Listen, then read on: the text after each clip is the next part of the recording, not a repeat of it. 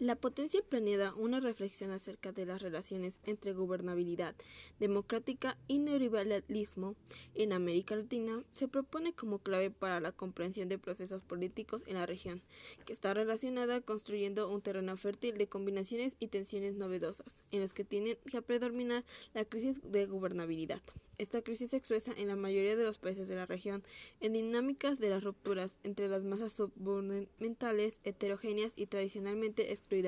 con respecto a tradiciones institucionales y partidos políticos de representación e intermediación. Se sostiene que el redimensionamiento neoliberal de la esfera política estatal ha afectado el ejercicio de la acción democrática en América Latina, produciendo a su vez a transformar a la vida social, lo cual reconforma la relación entre democracia y orden social relacionada problemáticamente por lo cual plantea el gobierno de la equidad. Así se propone que la gobernabilidad democrática solo se podrá ser alcanzada como sinónimo de acción positiva de transformación social, para enfrentar los problemas de los derechos populares y el bienestar y la paz.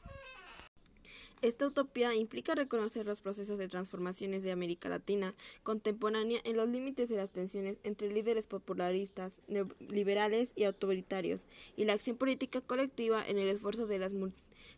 latinoamericanas para construir en rendición su propia autonomía potencial, el camino hacia formas maduras de conciencia y organización como movimientos constituyentes dentro, más allá de la espontánea de sus movimientos, para la cual enfrenta la pretentación de aislar, dividir, segregar, con el despliegue de poder militar e imperial y del poder de los liderazgos autoritarios neoliberales, en su afán por volver a ordenar a los rebeldes e innombrables.